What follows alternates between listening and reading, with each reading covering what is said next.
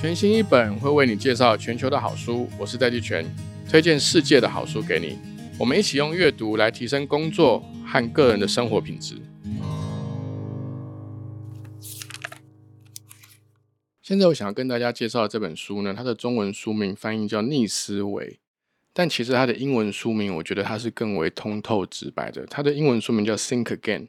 Think Again，它顾名思义，其实整本书呢，它就是有各式各样的角度、科学的实证，还有经验，来告诉大家重新思考有多么样的重要跟关键。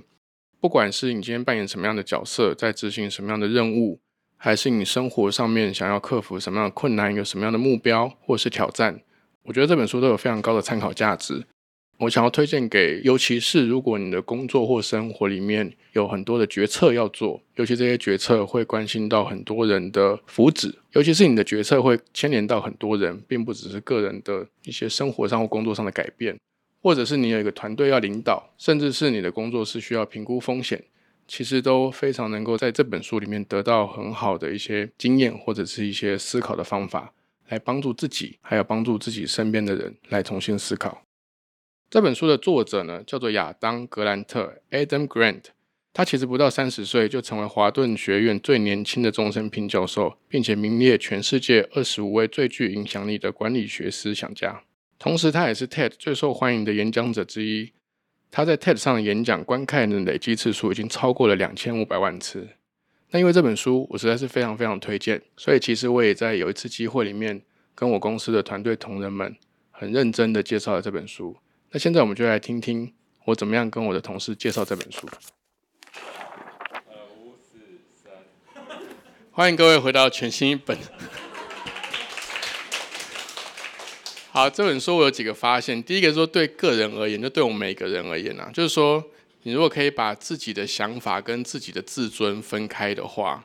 你可以有比较高的机会可以持续改变、改善自己的想法。我自从读了这本书之后呢，我就发现。我自己的确常常大概有百分之五十到七十的时候，譬如说我讲了一个想法，然后可能有人有不认同，不管他再委婉或再谦虚哦，他说这想法可能有点问题。其实我很容易会把它当成是在批评我这个人。它里面有很多认知上面的实验啊，还有很多实例或者是经验。他有提到一个点是说，能够把自己的想法跟自己的自尊或认同分开的人。比较有较高的机会可以去持续改善自己的想法，而比较不会因为批评或优化自己的想法的时候，觉得自己的自尊或是自我认同被攻击，然后启动防卫机制。那这样的后果会拖累你进步的幅度，或者是呃可能性。以前那个 Bezos 有讲过一句话，以前以前我听他讲这个事情的时候，我就有点听不懂。但读完这本书之后，我就懂。b e z o 就是那个亚马逊的创办人，他就常在开会的时候呢，他就刁他同事，他就是说，你有多快改变你的想法，你就有多快找到对的方法。他以前是这样讲的。那我以前当时不是，我就想说这两件事情有什么关联性？但我后来读完这本书，我就懂了。他的意思是说，其实这本书也有提到，有一种人呢是。他会一直想要证明自己是对的，所以当他提出一个想法之后呢，那个想法是不容被挑战跟批评的。只要被挑战或批评，他就一直 defense，他就一直他就不停的 defense，各式各样的 defense。那有一种人呢，是比较像是个科学家，他其实不 care 那个想法是对的或错，他觉得那个想法跟他无关，想法可以随时改变，只要你能够提出一些比较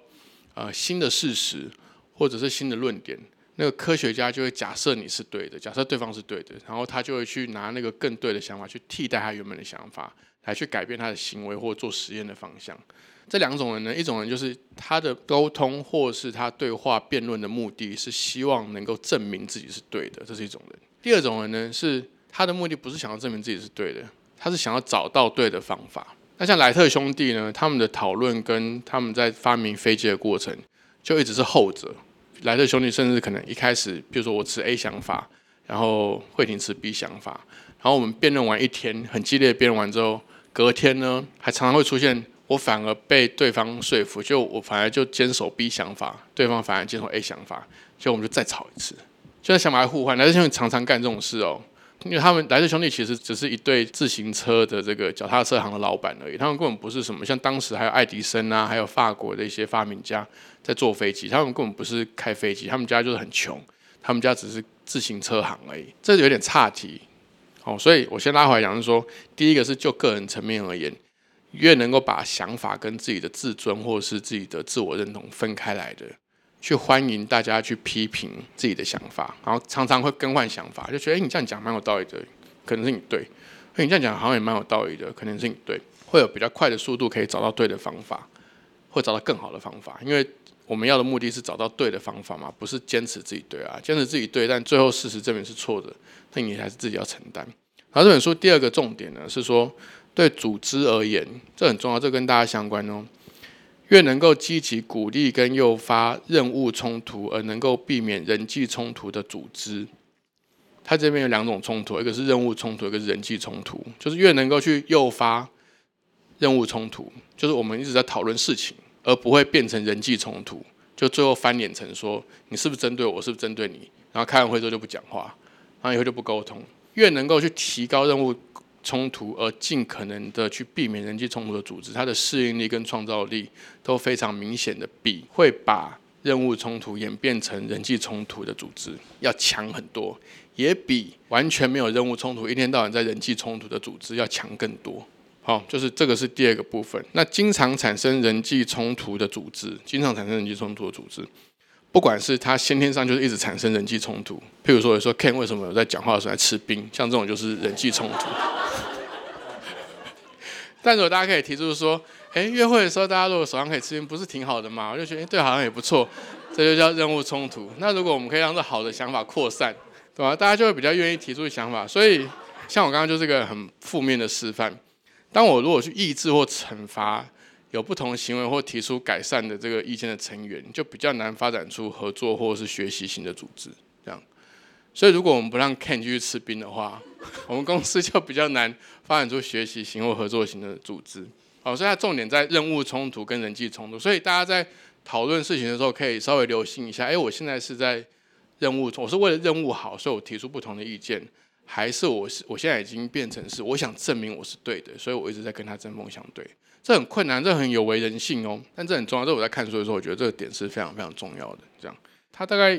本来已经变成我是今年度最好的一本书，但是上礼拜已经变成是这三年来最好的一本书，它可能会变成十年来最好的一本书的原因，是因为第三个是说它里面有讲到一大段的篇幅，因为因为其实这个这个谜团在我心中存在了二十年了。我不知道你们有没有同学或自己有参加过辩论社，就他会设定一个题目，然后呢，我们是不是就要去抽签来干嘛？然后反方或正方是随机的哦。但是辩论是怎样算赢啊？评审是评审对不对？它里面在讲的事情是说呢，从目标或技术的角度来看，沟通、说服甚至辩论，其实从目标哦和技术的角度来看，它其实比较像是在两个人跳舞，比较不像对战，因为你辩论辩赢了啊。其实，在实物上，你根本什么都没有赢，因为对方会很堵拦你，对方根本不会听你的，讲到你回不出话来。可是你心里面其实不会认同他。这个事情，不管是在公共政策辩论，还是这个组织里面的说服，你辩赢了，其实你没有赢得什么，诶，你只有赢得短暂的自尊，但失去了更好的可能，还有对方相信你，还有友谊，诶。所以其实它里面提出一个沙利的科学认证。就是很多说服的实验，所以其实他得出几个结论是说，其实一个人是没有办法被另外一个人说服的，一个人只能被自己说服。所以我们能够做的事情呢，只能够去提问题，还有聆听。我们的目标其实是让对方可以 think again，你让对方重新想就好了。他这很强哦，他们去做那个实验呢，还用这种方式去。去进行沟通啊！原本有百分之七十二的父母会让孩子打疫苗，然后透过这个对照组，他用这个新的这个沟通方式，他不是去辩论，他不是说我跟你讲，你应该让你小孩打疫苗的，你不让你小孩打疫苗，你简直就是失格的父母，因为怎样怎样怎样怎样怎样，打疫苗可以降低重症，然后从统计上来讲，不打疫苗的重症率是多高多高多高，你如果真的为你小孩好。你怎么能够不让他打疫苗呢？就大概是这种哦，这种你可以辩论辩赢，因为你有数据，然后对方会没办法回你嘴。但是那个十八趴的父母，他真的就是心里有恐惧，他就不敢让自己的小孩打疫苗。可是他如果去问说，那你为什么不敢让你的小孩打疫苗呢？他就说，因为我的小孩让小孩打疫苗会脑性麻痹，他说：“你你还记得你的这个资料是从哪里来的吗？那？”他是用问的，然后对方就会：“诶，我不记得。”那如果你不记得，你怎么会相信这样的资料呢？但如果你回去查到的话，你可不可以传给我看？所以那个是一个共舞的方式，就是说，如果你查到，告诉我，我是我是保持着我可以被说服的态度来跟你沟通，而不是我觉得我一定对来跟你沟通。所以他他讲到一个重点，最后的结论呢是他在实验组里面很成功的从七十二趴提高到八十趴，还是八十五趴。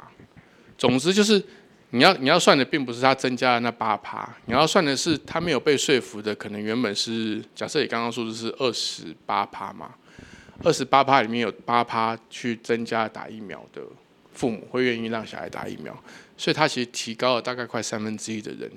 去打疫苗。他是说这个方法呢，其实是你要有一种谦逊的自信。他的意思是说，你其实不用去设定最终答案是什么，但是你要相信我们两个讨论。是可以找到一个好、更好的答案的，所以是有自信可以找到一个更好的答案。可是你态度是 humble 的，也就是说，我并没有想要赢你什么，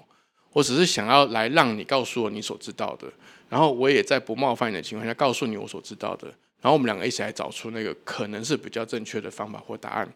最后呢，让你去做决定，不是让我强迫你去做。什么样的决定，或者我一直要辩论给你，所以以谦逊的自信去保持开放跟好奇心的态度，是那个想说服人的人哦。可是其实说服是达成不了的，你只是去跟对方有个对话跟共舞，这样比较有机会可以避免因为无知，就是说可能我不知道什么事情，或者对方不知道什么事情，或是误解，还有更重要的是因为情绪主导而产生的冲突结果。然后上面那三点呢，大家仔细想会发现它其实都扣在一起的。就为什么会产生人际冲突？就是我们其实已经都进到情绪的状态了，要么是觉得自己不重要，要么就有挫折感，要么就觉得自己被看小了，或自己不值得，所以你就会陷入情绪。所以你当时会会建立会会自动会有那个防卫机制会起来。在这样的情况下呢，双方都很难找到比较正确或更好的解决方案或答案，而会坚守自己原本的答案，这会让合作变得很困难。然后第四点啊。我还没有想透，还没有参透的。他说，那书里面说啊，从实证上来看，能够觉察并接受复杂的情绪，自己的哦，觉察跟接受自己复杂的情绪，是比较有很高的机会，会比极化或压抑自己情绪的人，比较能够发展出创造性和建设性的思维能力和想象力。通常情绪是复杂的，你们要尽量练习把情绪去做很细致的区分哦。什么生气、悲伤、快乐跟幸福这种都太粗，你要去帮自己的情绪命名。比如说是挫折，还是觉得自己不重要，是嫉妒还是羡慕，是后悔还是遗憾，就是分的越细越好，越能够去察觉自己碰到一件事情到底产生了多少种情绪，而且可以去抽丝剥茧去了解这些情绪原因怎么来的的这种人，比较能够在这些工作或生活的过程中有机会找到。具创造力跟想象力的解决方案。但如果像我这种很容易把情绪极化，就是什么事情都生气，这叫极化。碰到什么事情都生气，这样就是为什么 Ken 可以吃冰，我不能吃冰，我就生气，就这叫极化，就是一直一直把自己的情绪就是只有很单一单调的一直在生气，而没有去体察这个生气是怎么来的，以及压抑，或者是我现在明明很想吃冰，但我压抑想吃冰的情绪，这样，然后就是一直生气。通常压抑跟极化是一体两面哦。这是从实证上面会比较没有创造力跟想象力。好，这个结论其实对我来说是蛮意外的，我从来没有想过这两件事情是有关的。然后其他还有两点是我没有写的，但是因为我这几天把书看完了，他建议大家尽量去想我们进步的地方在哪里，尽量不要去想啊绝对的成功或绝对的满意的状态是什么。好，就是说去想自己变好的那个部分，不要去想自己是不是够好。譬如说，我这礼拜可能比上礼拜运动的达成率可能增加十趴，所以我应该要去觉察说，哎，我的运动的达成率多增加十趴，我觉得这个是变好的部分。你要去鼓励这个变好的部分，而不是一直苛责说，啊，我已经五个礼拜都没有好好的达成我的运动目标了。尽量去想说，你改善的部分是什么，然后你改善的原因是什么，这是另外一个重要的点。这本书里面有提很多实证，然后最后一个。他鼓励大家大概每两年就去重新想一下自己的职涯是不是符合自己的需求，然后大家可不可以从每天的工作里面去找到自己变好的部分，而不是每天都盯着那个很远的绝对的目标，然后回过头来苛责自己，说自己还没有达到那个目标，所以觉得自己不好。好，大概就这几个点，大家可以参考一下。我觉得，我觉得这个 think again，不管是对自己，或者对组织，或者是对生活，都有蛮重要的要点。我可以做个小补充啦。他说，就是你会固着在某一个想法上面，想证明自己是对的啊。最常出现的就是说，可能你还小的时候，爸妈叫你念什么科系，比如法律系，然后你也考上了，可是你其实没兴趣，可是你会觉得说，啊，我都已经念了四年了，我还不去当律师，岂不是太可惜嘛？所以他就考了律师。然后考律师的时候就去职业，这样，或是去当医生。可是他就他时间越久，他就越觉得我都投入这么多了，我又不想输，中间会产生这产生两个状况啊，一个叫做思维早闭，思维就是 thinking 的那个思维，早闭就是过早就把它闭封闭起来了。思维早闭，再加上承诺升级，承诺升级就是当你觉得自己做不好是因为努力不够的时候。你因为思维早闭，就是你已经现有个既定想法，你就会告诉自己说，那一定是我努力不够，所以你就投入了更多时间。哦，这种这种事情最常发生。譬如说我们在等公车的时候，我们觉得说啊我们要省钱，所以我们等公车，然后等公车已经等了二十分钟，其实我知道已经会迟到了。其实其实沉默成本这是经济学观点，那我今天先不谈经济学观点，你其实应该就叫计程车，你应该把沉默成本就丢掉，不要算。可是人为什么会在那边去等公车呢？因为你觉得老娘都已经等三十分钟了，在五分钟应该会到吧，所以你就开始承诺升级啊，就是我一定要等到这个公车来。然后有时候夸张的是，你就已经等到天荒地老，那公车就是还是没有来，可是你还是把你那个整个整个晚上应该，你其实你其你的目标其实并不是等到公车你会有很大的成就感，可以跟朋友互动，可以把情绪发出，都不是啊。等到公车不过只是你从这个地方到另外一个地方的一个。小小的途径而已，可是你去在那个地方，会因为你的思维早闭，就是你过早就限定你自己其他的可能性，然后又让自己承诺升级。好，这除了等公之外，还有很多各式各样的东西都会这样哦。好啊啊，结婚吗？结婚很有可能，结婚是结婚很哦，结婚很恐怖的事情。结婚还有社会压力，哈，反反正就这几个点，大家。大家有机会可以去看啊，没有啊，里面有提好的例子啊，就是说它里面有讲到一对情侣啊，就有一对情侣，就是有一个男的，就是在跟这个作者讲说，其实其实我都一直很想要跟有企图心，然后很愿意上进的女性在一起，甚至结婚。我不懂为什么会先跟现在这个女生在一起，他就只想要是日子过得轻松，每天过得很惬意，睡到自然醒，这样甚至觉得投入工作的时间越短越好。我真的不懂他，我为什么会跟这样的人在一起？然后他们聊一聊之后呢，那个男生就做了一个决定，他就他想清楚之后呢，他就去跟那个女生谈说，其实他们已经在一起两年了。他说，其实其实你并不是我原本设定的那个那个对象，我要的其实本来是这个这个这个，但我认为你是怎样怎样哈？哎，你们不要因为我聊完什么分手什么，然后最后说是社长说的。大家自己做的决策责任自己负哦，你不要通通推给我。这书里面的例子，然后那个女生就说：“我也早就想要跟你聊了。其实，其实我想要的是阳光的什么什么样男生。我其实不是想要像你这种，就是矮矮小小看起来聪明的这样。”矮矮小小才是重点。他说：“矮矮小小才是重点。”但后来那一对，其实因为他们这样沟通，他们反而可以去 think again，他们自己要的是什么。他们因为这样聊，他们就给对方给自己重新一个机会去想，说我自己想要的伴侣是什么样子的，我想要的生活是什么样子。你一定要冒这个风险，因为这就避免了思维早闭跟承诺升级哦。你如果不去冒这个风险沟通啊，你一旦就这样就结婚了，那那个就那就 lock in 那就锁死了。你后面的那个那个解除成本是非常高的。已经结婚的你们就算了啦，你们就当做没有听到这段。你这样就叫思维早闭。不是不是，我那样不算是，我可以接受他对我想法上的批评，但我刚刚只是想规避责任而已。所以，我我跟这本书我是真的很推荐。你要想的其实不是说啊，当我成功了我就会快乐，不是，是。我要做什么事情，我就会快乐，而这个快乐会让你慢慢的，你每天都可以成功的。你不是要设一个很远的东西，因为当你到达了，你不一定能够去那个东西，真正是你要的。哦，所以尽量让自己的思维不要去找必要，然后有些想法是可以 open minded 的去，不管你想说服别人或找别人讨论，或者是让别人跟你讨论，你都可以有这样的一个一个态度啦，大概是这样。